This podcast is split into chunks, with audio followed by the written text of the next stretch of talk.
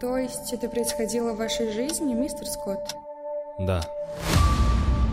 Что-то увидел Генри? Этот дом. Насколько давно он тут? Черт. Что там? Вы что-то нашли?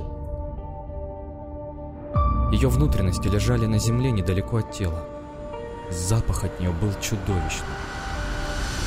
Тогда мы еще не знали, что произойдет. Беверли! Там Эмили! Это не она, Беверли! Просто дай руку! Вы можете рассказать мне один сон? Призрак! Убил их! Нет, нет! Да мне уже все равно, давайте просто свалим отсюда. Вода п- п- поднимается! Уходим! Отпусти! Беверли, нет! Может, разделимся и поищем по комнатам? Что? Ты серьезно? Мы уже разделились, что она потерялась. Ладно, я уже пойду домой. Что за...